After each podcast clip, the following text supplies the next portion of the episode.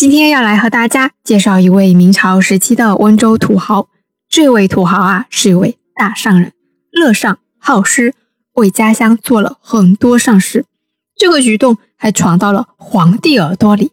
于是乎，英宗皇帝啊，特派装使带着喜书来到温州，特别嘉奖了李梦琪的善行。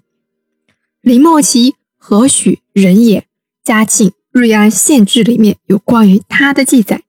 他是我们温州瑞安人，一三七二年生人，但是啊，离世的时间是个问号，史料没有记载。本名单独一个轮字，单人旁的轮，字梦琪，瑞安南社双峰乡龙头里人，也就是今天的瑞安飞云龙头村人。他非常非常的有钱，和马爸爸一样有钱，是瑞安当地的首富，为人乐善好施。积德行善，热心公益，在家乡遇到很多天灾的时候，李梦琪多次慷慨解囊，捐钱捐粮，赈济救灾，修桥补路等等。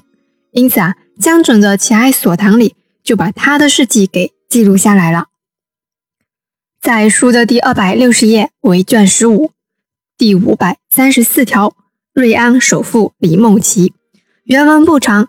不惑挑几句给大家念一下：瑞安龙头李梦琪，富甲一亿，生平好诗语，俊逸谢语，学宫及浮屠，老式之居多数营建。你看啊，首富就是不一样，家乡的学校啊、寺庙啊、孤寡老人的居所啊，都是李梦琪出钱建设的。明朝时期天灾比较频繁，在明英宗正统三年。也就是一四三八年这一年啊，温州瑞安发生了严重的旱灾。那我们知道，在古代以农为本的社会里，旱灾啊是很严重的事情。旱灾之后接踵而来的就是饥荒啊，这还不严重吗？当时啊，饿死的人不计其数。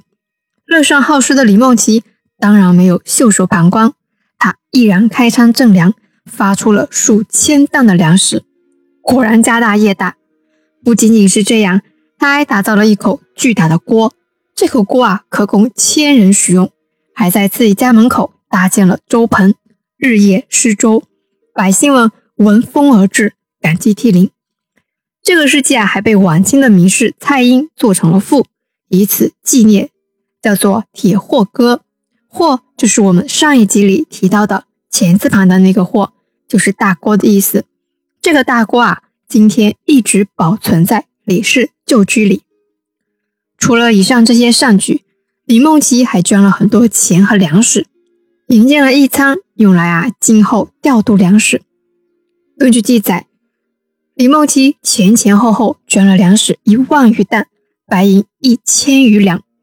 像之前担任过温州知府的何文渊和刘谦，都是对李梦琪非常敬重的。李梦琪乐善好施的事迹啊，就是刘谦上报给朝廷的。于是呢，明英宗特地派了使者来到温州，嘉奖李梦琪。村里特地建了一座记名坊，以此纪念。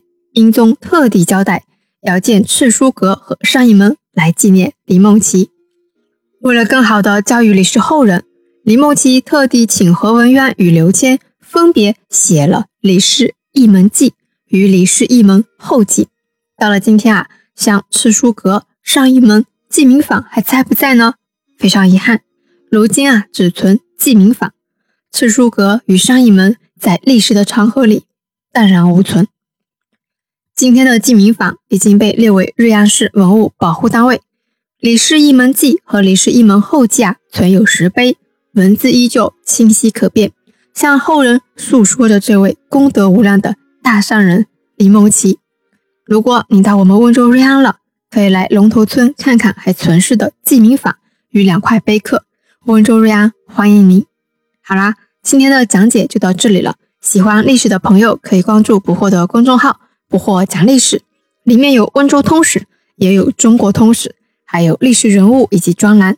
公众号里有书单分享，还有各种经籍书画的优质资源分享。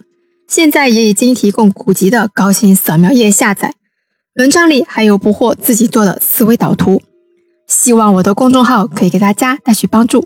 好啦，我们下期见。